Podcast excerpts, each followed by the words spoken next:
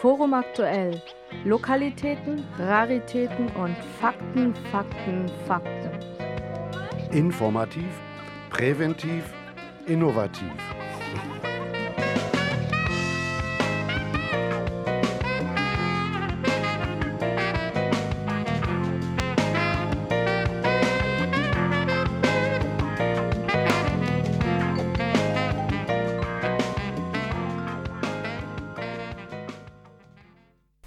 Guten Abend, liebe Zuhörerinnen und Zuhörer.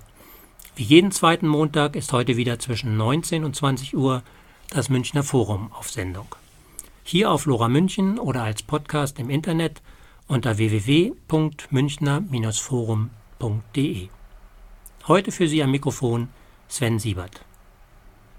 Das Münchner Forum setzt sich für eine gemeinwohlorientierte Stadtentwicklung ein und wir stellen Fragen, suchen gemeinsam nach Antworten diskutieren neue Ideen und ungewöhnliche Wege. Wir tragen interessante, auch kontroverse Themen in und um München in die Öffentlichkeit und initiieren Dialoge. Um die Stadt voranzubringen, stoßen wir Projekte an, machen Verfahren transparent, bringen Akteure unterschiedlicher gesellschaftlicher Gruppen zusammen und bieten so Raum für interdisziplinären Austausch und Information. Insofern verstehen wir uns als kritisch-konstruktive Begleitung der Münchner Stadtentwicklung. Und damit begrüße ich Sie, liebe ZuhörerInnen, ganz herzlich zu unserer heutigen Sendung, in der es um eine der Hauptschlagadern Münchens gehen soll. Die Achse Hauptbahnhof Leim-Pasing. Der Bereich der zentralen Bahnflächen zwischen Hauptbahnhof und Pasing gehört zu den größten Umstrukturierungsflächen im Münchner Stadtgebiet. Seit Anfang der 2000er Jahre sind dort Wohnquartiere für etwa 17.000 Menschen sowie rund 20.000 Arbeitsplätze entstanden. Dazu kommen soziale und kulturelle Einrichtungen, Sport- und Grünflächen sowie die nötige Verkehrsinfrastruktur. Unsere Blickrichtung liegt dabei weniger auf der enormen Verkehrsmenge, die dort auf Schienen durch die Stadt geleitet wird, sondern auf städtebaulichen Aspekten entlang dieser Achse. Mein heutiger Gast ist allerdings kein Stadtplaner, sondern der Fotograf Werner Resch. Herzlich willkommen, Herr Resch. Herr Resch, Sie sind in München geboren, leben und arbeiten aber inzwischen als Fotodesigner im Münchner Umland. Wie kam es zur Flucht aus München? Ja, einerseits ist mir die Stadt zu hektisch, zu laut, zu viel Verkehr, äh, zu schlechte Luft geworden. Und andererseits ist es einfach so, äh, dass die Wohnungssituation und einfach auch die äh, Gewerbesituation für mich als Fotograf ähm, sich so entwickelt hat, dass es einfach für mich kostengünstiger geworden ist, ins Umland zu ziehen. Und mir war halt insofern wichtig, dass ich immer einen kurzen Weg in die Stadt hatte, weil meine Verbindung zur Stadt München ist natürlich immer noch da. Da ich in München geboren bin, schlägt mein Herz natürlich weiterhin für München. Ja, und das ist ja praktisch schon das Thema letztendlich auch, warum die Bahnachsen so wichtig geworden sind, die alten Flächen umzuwidmen in Flächen für Wohnen und Arbeiten, weil das ja immer knapp ist in München. Sie haben jetzt mit diesem Fotoprojekt, um das es auch gehen sollte, heute der Münchner Volkshochschule die Veränderungen auf dem Münchner Bahngelände seit dem Jahr 2002, glaube ich, war es begleitet. Im Laufe der Zeit sind mehrere tausend Fotos entstanden, beginnend mit der Situation vor der Umgestaltung des Areals über verschiedene Zwischennutzungen bis zur Fertigstellung einzelner Quartiere. Wie kam es zu dem Projekt? Ja, entstanden ist es eigentlich in einem Gespräch mit dem Franz, äh, mit Wolfgang Zisch. Und er hatte eigentlich die Idee, dieses Projekt zu initiieren. Und er war damals Leiter der Münchner Volkshochschule im Stadtbereich Süd. Und wir haben eigentlich dann bei einem Gespräch dieses Projekt ausgeheckt. Natürlich nicht mit dem Gedanken, dass das 20 Jahre geht, sondern äh, wir haben das einfach mal gestartet, um zu gucken, wie läuft's? Und die Resonanz war einfach sehr gut. Es haben sich viele Interessenten angemeldet für den Kursen, zu den Kursen haben sich daran beteiligt. Und äh, insofern war es möglich, 20 Jahre da dran zu bleiben an diesem Thema und eigentlich die komplette Entwicklung dieser Achse äh, fotografisch zu begleiten und äh, das auch zu dokumentieren. Es war, die Dokumentation war eine Seite des äh, Projekts. Die andere Seite war natürlich auch den fotografischen Blick, die fotografischen Sichtweisen darauf zu entwickeln. Und das war so mit auch eine Aufgabe als Leiter dieses Projekts, die Teilnehmerinnen und Teilnehmer zu begleiten, um sich auch selber in dem Projekt fotografisch weiterzuentwickeln, die Bildsprache zu entwickeln. Jeder seine eigenen Ideen entwickeln konnte und ich halt dann eben auch bei der Umsetzung geholfen habe und dazu beigetragen habe, das war mir eigentlich besonders wichtig, ähm, dass wir nicht hunderte gleiche Bilder haben, sondern jeder seine eigene Sichtweise in die Fotografien umsetzen kann. Sie haben jetzt gerade den Herrn Zisch erwähnt und die Planung zum Projekt. Was war denn ursprünglich gedacht? Hat man gedacht, man dokumentiert jetzt mal den Ist-Stand, so war es, die Rangierflächen, die alten Hallen, weiß ich nicht, da war der Flohmarkt, war da überhaupt noch da und die Schrottplätze, was da noch so rumkreuchte. War das eher das Ziel oder war schon angedacht, naja, jetzt gucken wir mal, wie der erste Bauabschnitt wird oder was war so bei der Ausschreibung für die Volkshochschule, was stand da drin? Ja, es war schon angedacht, dass das ein Projekt über einen längeren Zeitraum mhm. wird. Also es war jetzt nicht gedacht, dass das jetzt nur eine Momentaufnahme war. Es war natürlich gerade in der Anfangszeit gab es ganz viele spannende Motive, die einfach noch die ganzen Überbleibsel, die Relikte der, der Bahn gezeigt haben. Äh, große Abstellgleise, zum Beispiel den Güterbahnhof in Leim, also wirklich fantastische Motive. Ähm, aber es war nicht gedacht, nur das, diesen Zustand jetzt, der da gerade herrscht, festzuhalten, sondern wirklich war von Anfang an schon gedacht, diese Entwicklung, die Veränderung äh, aufzuzeigen. Und ähm, das, glaube ich, war letztendlich auch, wenn man rückblickend schaut, das Spannende und Interessante an diesem Projekt, das über so einen langen Zeitraum äh, zu begleiten und äh, die Veränderungen äh, festzuhalten. Und das, äh, glaube ich, hat sich dann eben auch in der Ausstellung gezeigt bei den Besuchern, äh, dass man da einfach mal festgestellt hat, was ist in dieser Zeit alles passiert, was hat sich da alles verändert. Muss man vielleicht für die Hörerinnen und Hörer anmerken, es gab mehrere, ich glaube zwei Ausstellungen in der Pasinger Fabrik. Die letzte dieses Jahr zum, sozusagen zum Jubiläum, davor schon mal vor, ich glaube, als das Projekt fertig war, nach zwei Jahren war es schon mal. Ja, wir hatten ähm, bereits zwei Ausstellungen. Ich glaube, das war 2008 und 2012 hat man bereits eine also Ausstellung. War schon die schon dritte. Zwei, war die mhm. dritte. Und wir haben halt dann immer so diesen Zwischenzustand dargestellt bei den vorangegangenen Ausstellungen.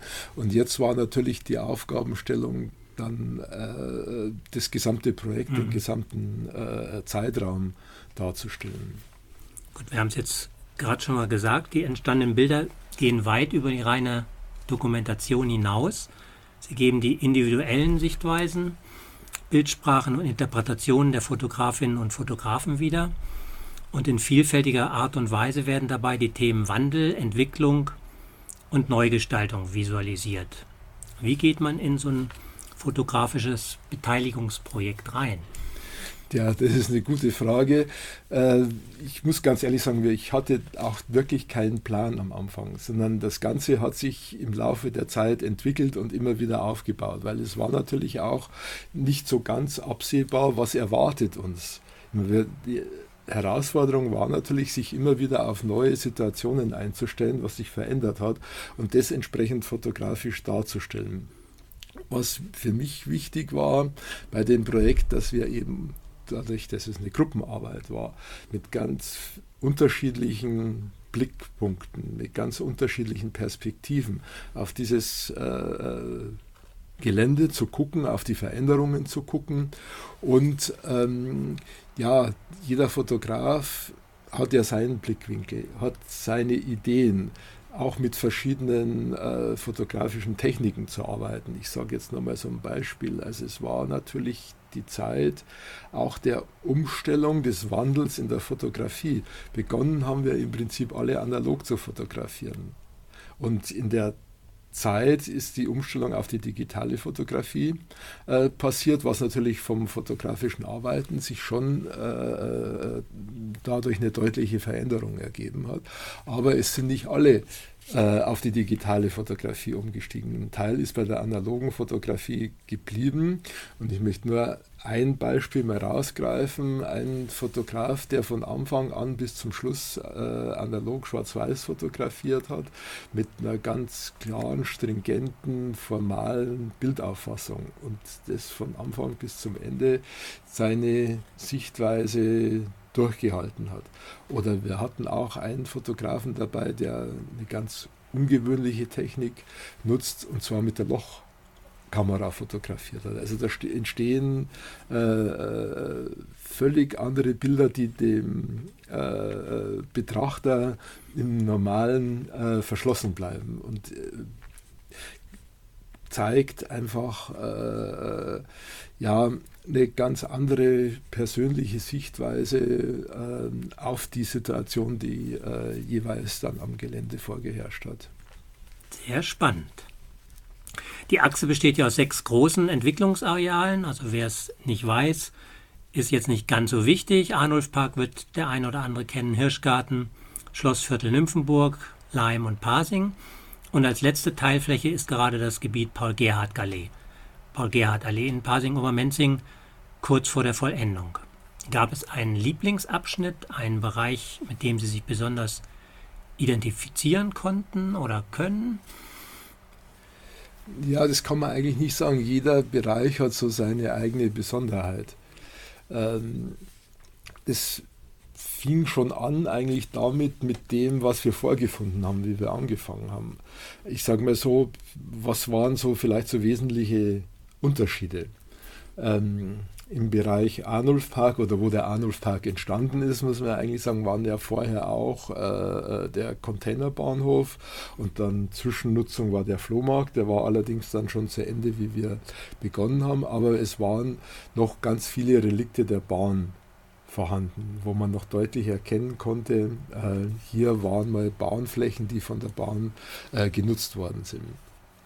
Äh, Im Bereich Birkertweg war es so, als wir begonnen haben, war dann noch ein Teil des Gewerbes vorhanden. Das auf diesen Bahnflächen, die eben verpachtet worden sind von der Bahn an, an verschiedene Unternehmen. Da gab es eben so Dinge wie einen Schrottplatz, eine Autoverwertung, eine Papierverwertung.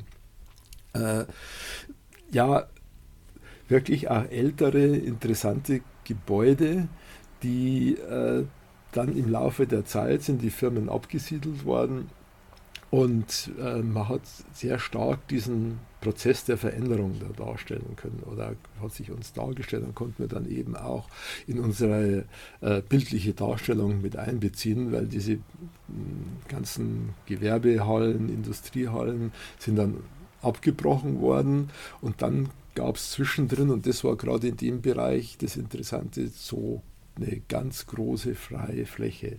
Das heißt, man hat Sichtachsen und Blickbeziehungen gehabt, die später natürlich nicht mehr äh, bestehen geblieben sind, sondern die einfach nur eine gewisse Zeit äh, vorhanden waren, bevor es dann wirklich mit der Neubebauung begonnen hat. Sehr spannend.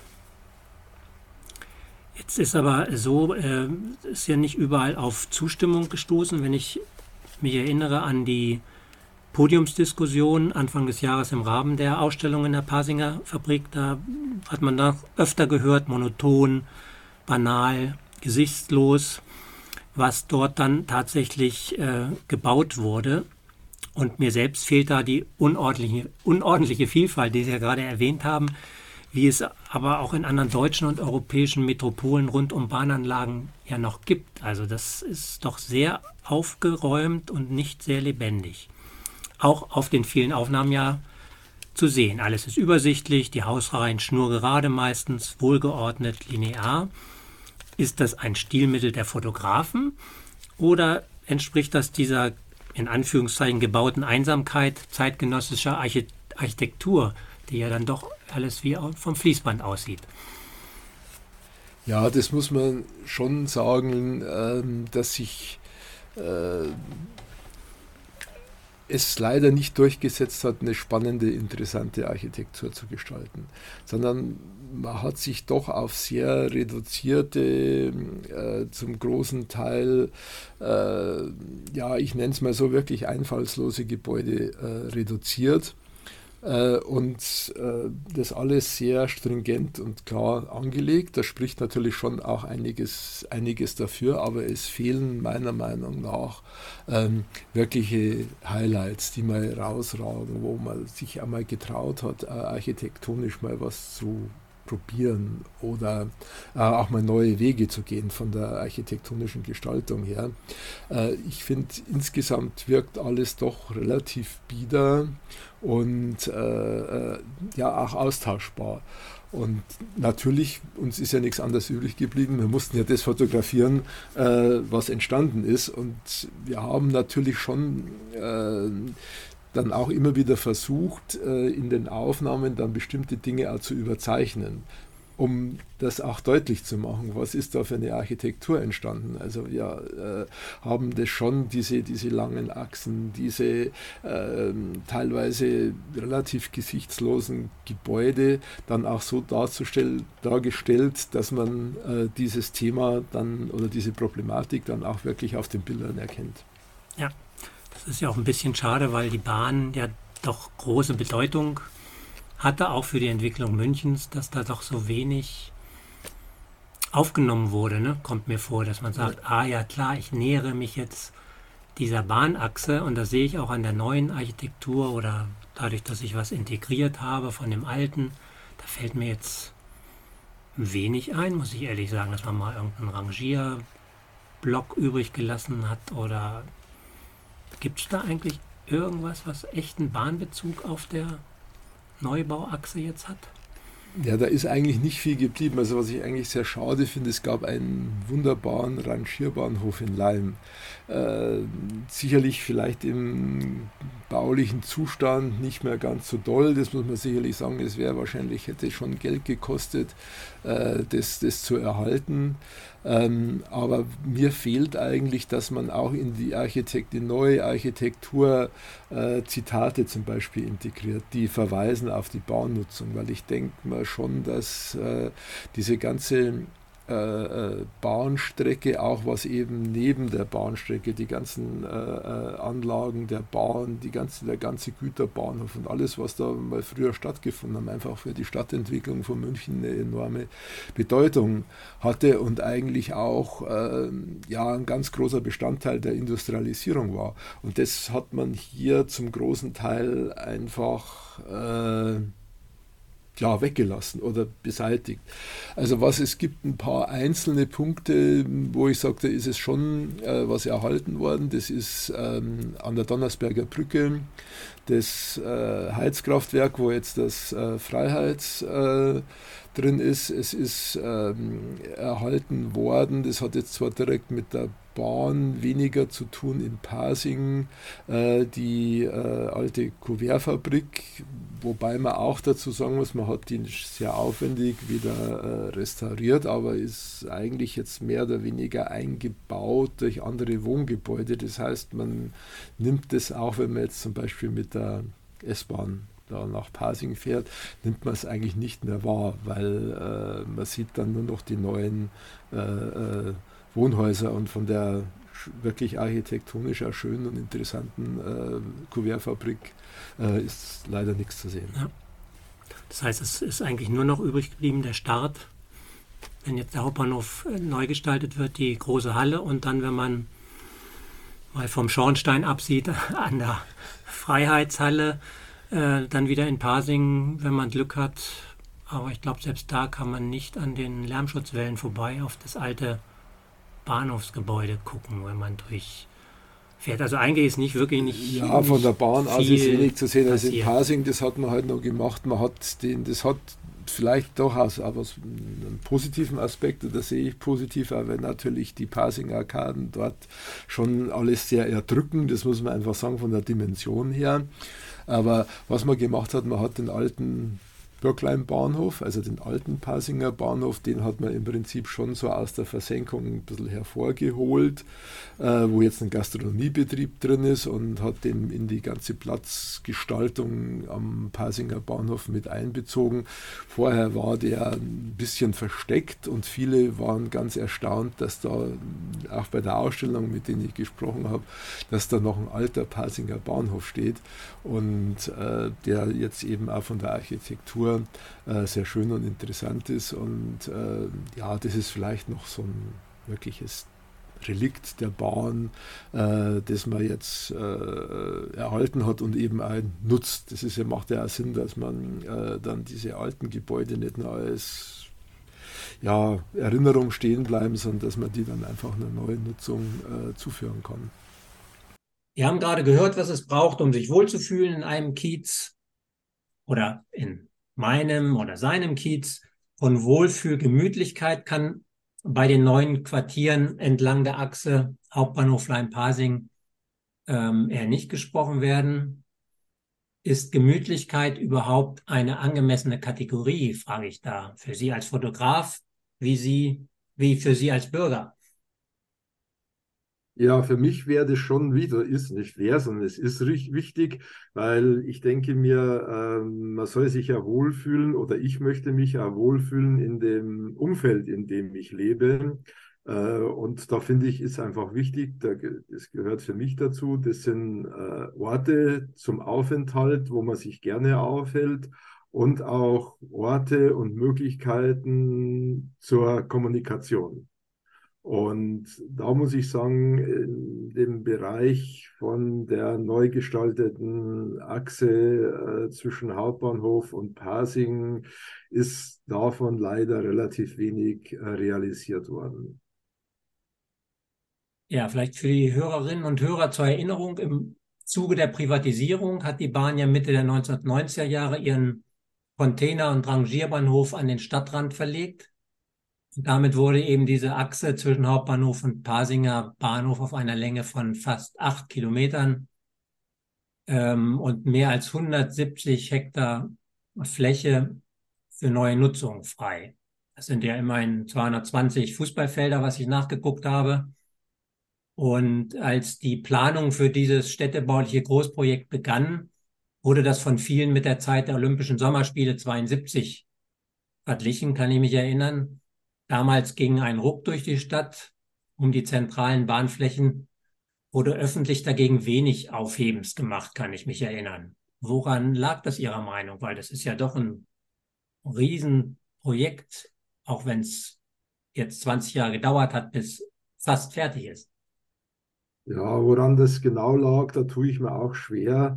Ähm, mein Eindruck ist einfach, oder mein Gefühl ist, dass die Stadt vielleicht das nicht entsprechend publiziert hat, das nicht entsprechend in die Öffentlichkeit getragen hat und auch zu einer öffentlichen Diskussion angeregt hat.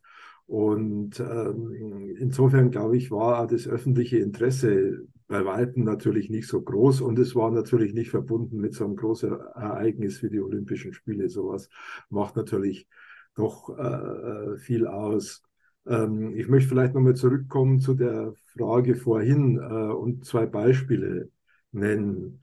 Ähm, wo ich eins, da finde ich, ist es ganz schlecht gelungen, äh, sowas wie ein angenehmes oder schönes Umfeld für die Bewohner zu schaffen. Das finde ich ist der Arnulf Park. Man hat eine äh, ja, quadratische oder rechteckige Fläche geschaffen, die für mich kein Park ist. Ist immer wieder durchbrochen durch Straßen, ähm, ist einfach zu offen gestaltet, bietet keine Rückzugsmöglichkeiten, auch Nischen, wo man sich gern aufhalten würde.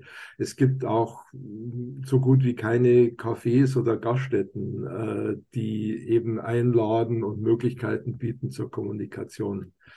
Ähm, etwas besser gelungen, finde ich, ist es in der Paul-Gerhardt-Allee. Äh, da weiß ich von dem Architektenbüro, dass dort so die ähm, Inspiration lag ähm, an der, an der Borstal. Also man hat sich die so ein bisschen die Struktur von der Borstal so etwas als Vorbild genommen und hat dort mehr ja, einzelne Höfe geschaffen, die auch von der Bebauung nicht so eng sind und eben auch ein paar Plätze geschaffen, wo ich mir denke, das wird sich natürlich dann jetzt auch erst im Laufe der Zeit zeigen, wie es angenommen wird, aber dort, wo eben Möglichkeiten für Treffen, für Kommunikation, für äh, Aufenthaltsmöglichkeiten äh, gegeben sind. Ja, das wird ja auch von den Bürgerinnen und Bürgern selber oft kritisiert, wenn es zu dem Thema kommt.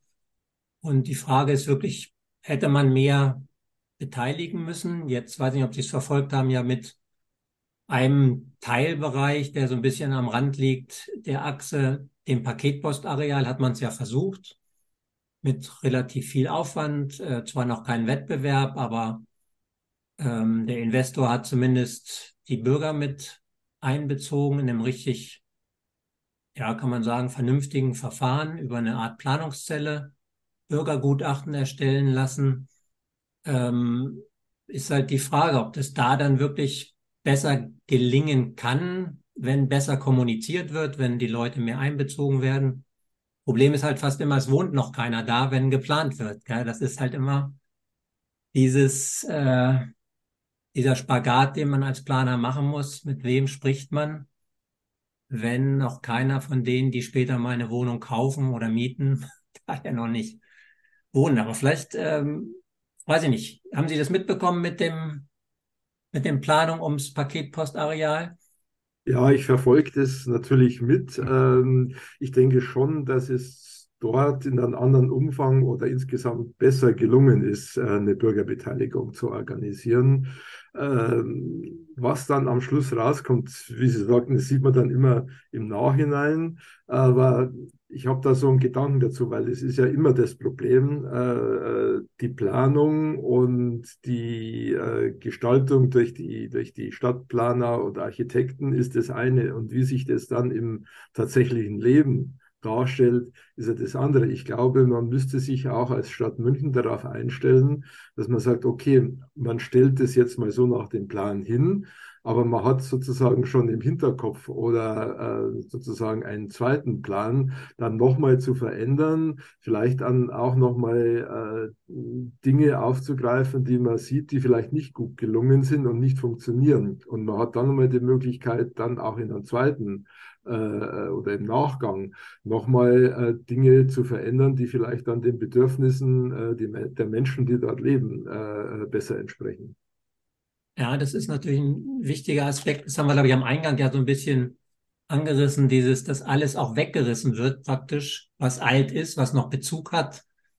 Da fehlt manchmal wirklich das, der Mut, glaube ich, zu so einem Provisorium über eine gewisse Zeit, dass man sagt, okay, dann gucken wir erstmal, vermarkten vielleicht nicht alle Flächen auf einmal und steuern dann nach. Das machen andere Städte ja manchmal ein bisschen besser.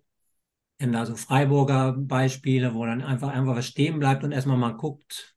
Beim Domarkpark hat man das jetzt hier versucht, wo einzelne Gebäude stehen geblieben sind. Ähm, aber klar, ist halt auch mal wirtschaftliche Vermarktung und dieses ich will es am Stück geplant haben. Ne? Das ist halt so ein bisschen der Widerspruch dann an sich. Vielleicht fehlt ja auch nur, mein, die sind ja als visueller Mensch, als Fotograf äh, darauf angewiesen, dass da auch ein paar Highlights dabei sind. Und wenn man es durchgeht vom Hauptbahnhof aus, ist, für meine Begriffe gibt es da einfach auch zu wenig Highlights. Ne? Also mir fällt dann nur der zentrale Omnibusbahnhof aus, auf, der ja mal ein bisschen außergewöhnlich verpackt wurde, sage ich jetzt mal, oder die teuren Friends-Hochhäuser. Aber sonst, es ist doch pro Quartier nicht wirklich irgendwie besondere Architektur, wo man sich dann auch gerne erinnert und sagt, ja, da, das ist doch mal, und jeder weiß es auch, dem man das erzählt. klar, Olympiastadion, ne? Da weiß dann jeder, wer es gebaut hat, vielleicht nicht, aber wie es aussieht, was das Besondere ist. Passiert das bei diesem neuen Quartier, wenn Sie da an Allmann Wappner, äh, Sattler Wappner bei dem Friends Hochhaus, ist das so ein Identifikationspunkt? Ja, das ist, denke ich zumindest man hat es an ein paar Stellen versucht, aber ich glaube, so generell ist mein Eindruck, es fehlt da irgendwie der Mut von der Stadt, auch mal wirklich äh, gestalterische Akzente zu setzen. Das ist das eine Problem. Und das andere Problem, glaube ich, ist, äh, das habe ich auch, ich habe ein paar Führungen gemacht mit Architekturbüros, ist einfach die spezielle oder besondere äh, ökonomische Lage in München durch diese enorm hohen äh, Grundstückspreise ist natürlich der Spielraum, der dann bleibt, um was zu gestalten, äh, relativ gering. Ähm, und äh, mir hat ein Architekt gesagt, ja, da habe ich das eben angesprochen, auch die, dieses Thema, diese äh, ja, einfallslose beziehungsweise belanglose Gestaltung. Dann hat er gesagt, ja, wir würden es ja gerne machen oder machen Vorschläge, aber die Bauträger haben zum Teil kein Interesse dran, weil in München verkauft sich eh alles. Ja, das ist wohl sicher leider wahr, dieser wirtschaftliche Druck.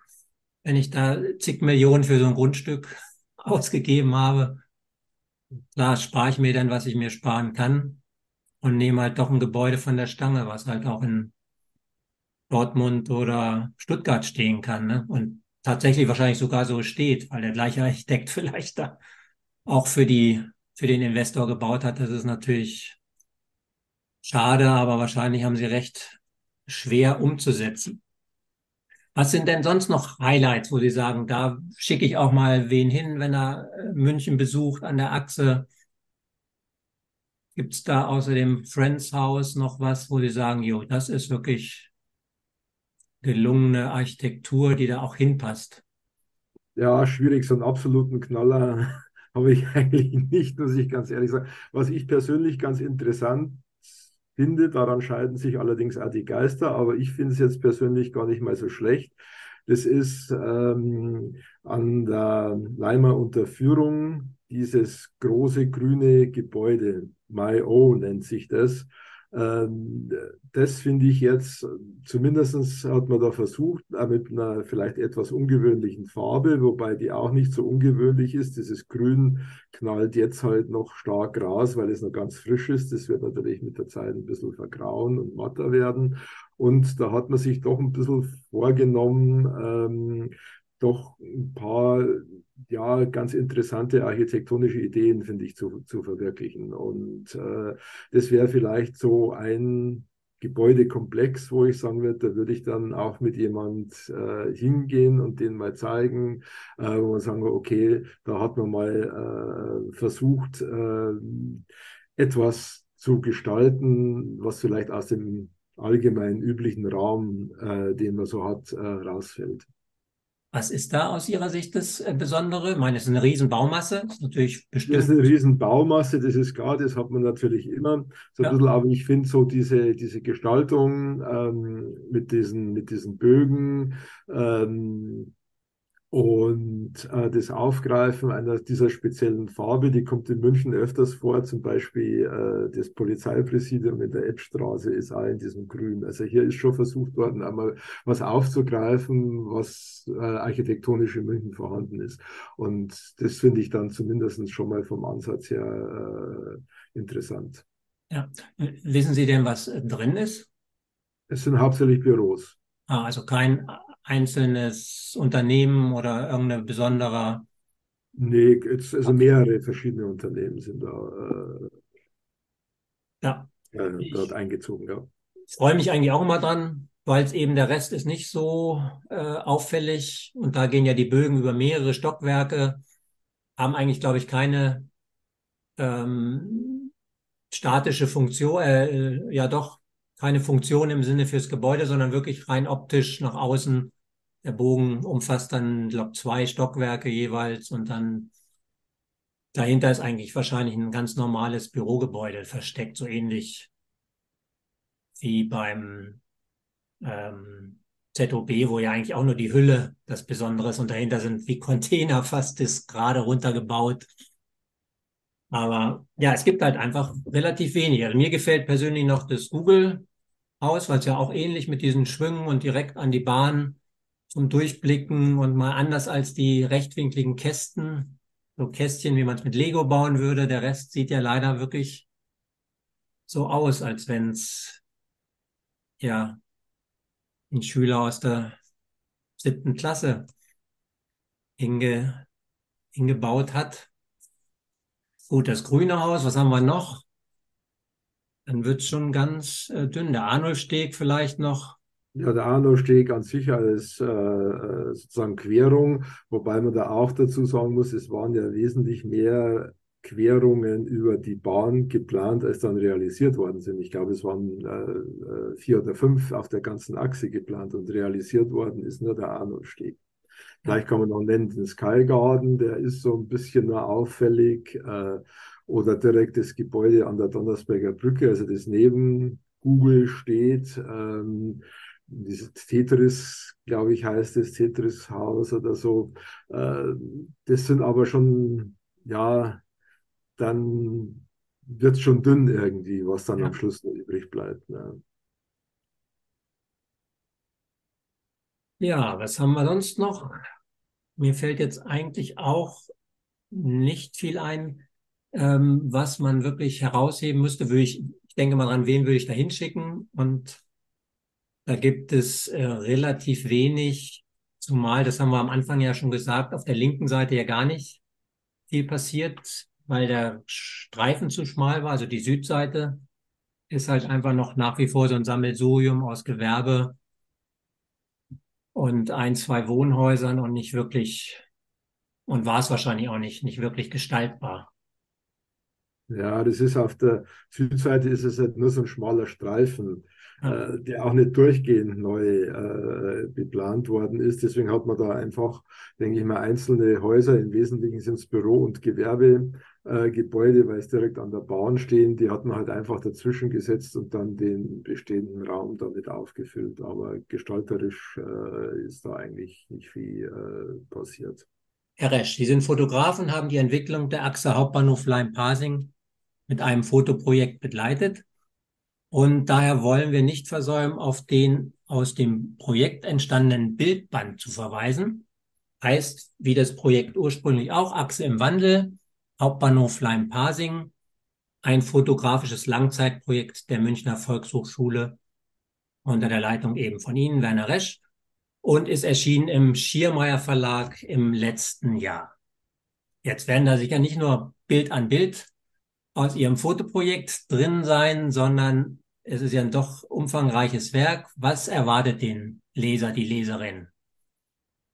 Ja, die Ausstellung ist ja leider zu Ende, die kann man jetzt nicht mehr sehen, aber was bleibt und was man immer wieder gerne anschauen wird, denke ich mal, das ist der, ein sehr schöner Katalog, der im Franz Schirmayer Verlag erschienen ist. Äh, Im Titelbild äh, ist ein Luftbild über die, die Achse, äh, fotografiert aus einem äh, Zeppelin. Äh, über München und zeigt wunderbar die ganzen äh, Gleise in etwa vom Beginn, äh, Ende des Hauptbahnhofs, praktisch Richtung Ende des Hauptbahnhofs Richtung Westen. Äh, und man kann so die ganze Gleisführung sehen, sowie die Gebäude, die links und rechts der Achse stehen.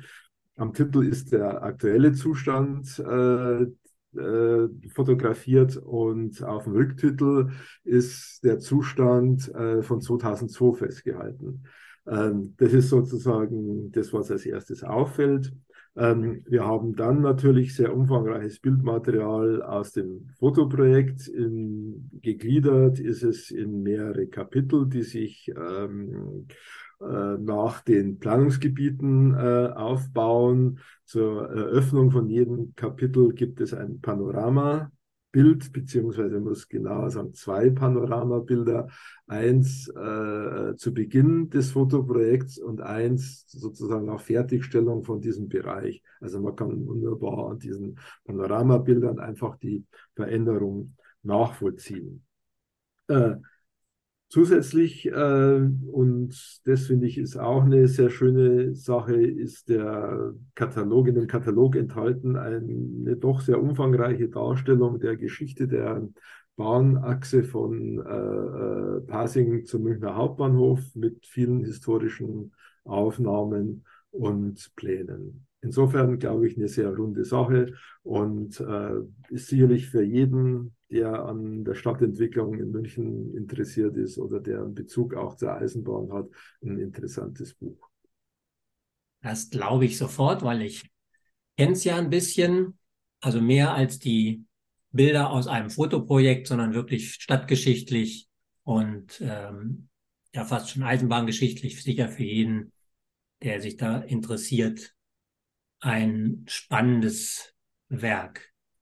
Jetzt machen Sie natürlich noch viele andere Projekte. Ist ja jetzt nicht mit dem Hauptbahnhof Leim Parsing zu Ende. Und Sie machen äh, gerade ja aktuell ein, auch wieder ein Beteiligungsprojekt. Und zwar auch in einem städtebaulichen Großprojekt, aber aus den 70er Jahren in Neuperlach. Vielleicht wollen Sie kurz erzählen, um was es dabei geht. Ja, das Projekt ist thematisch natürlich ein bisschen anders geartet, aber wie Sie schon sagen, der Bezug vielleicht zu Hauptbahnhof Leim-Pasing ist die, dass es eben äh, auch in einem komplett neu gestalteten, allerdings aus den 70er Jahren Stadtbezirk äh, geplant ist. Und zwar findet das Projekt statt in Kooperation mit dem Kulturzentrum Kulturbund in Kulturbund in Neuperlach. Ähm, und es ist ein Porträtprojekt. Also diesmal geht es nicht um Architektur, sondern um Menschen.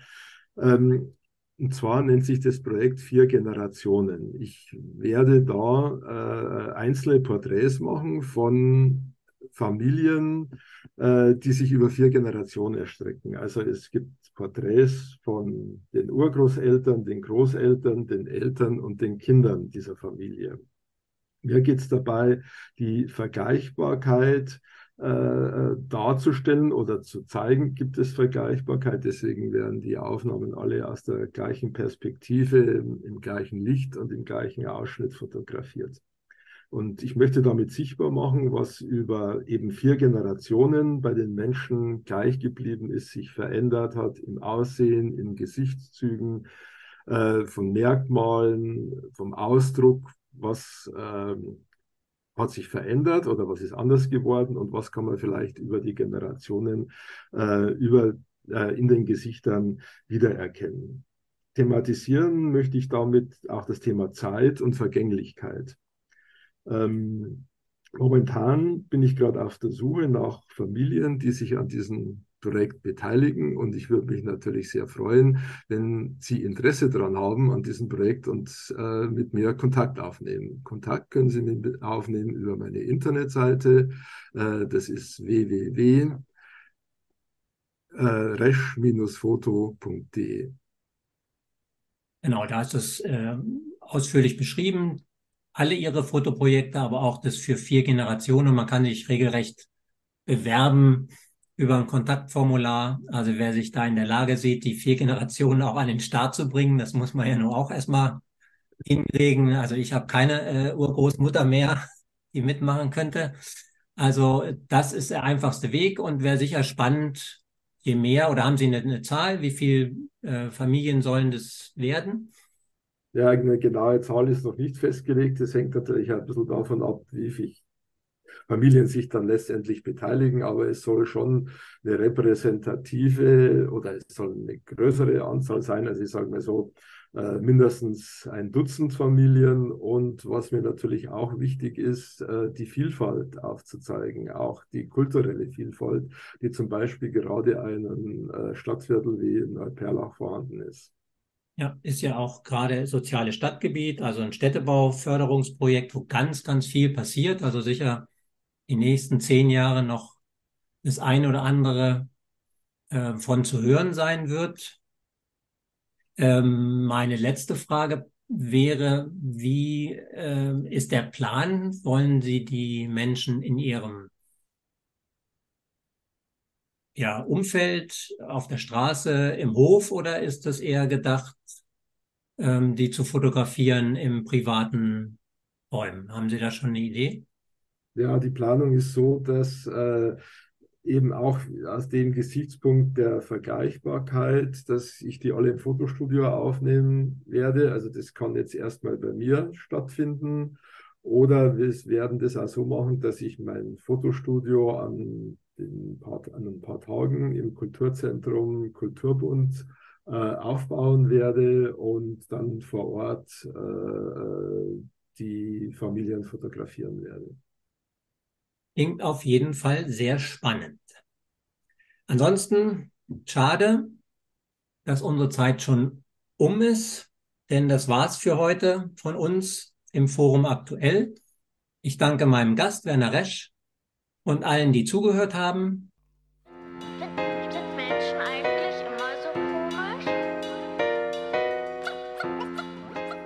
Forum aktuell. Lokalitäten, Raritäten und Fakten, Fakten, Fakten. Informativ, präventiv, innovativ.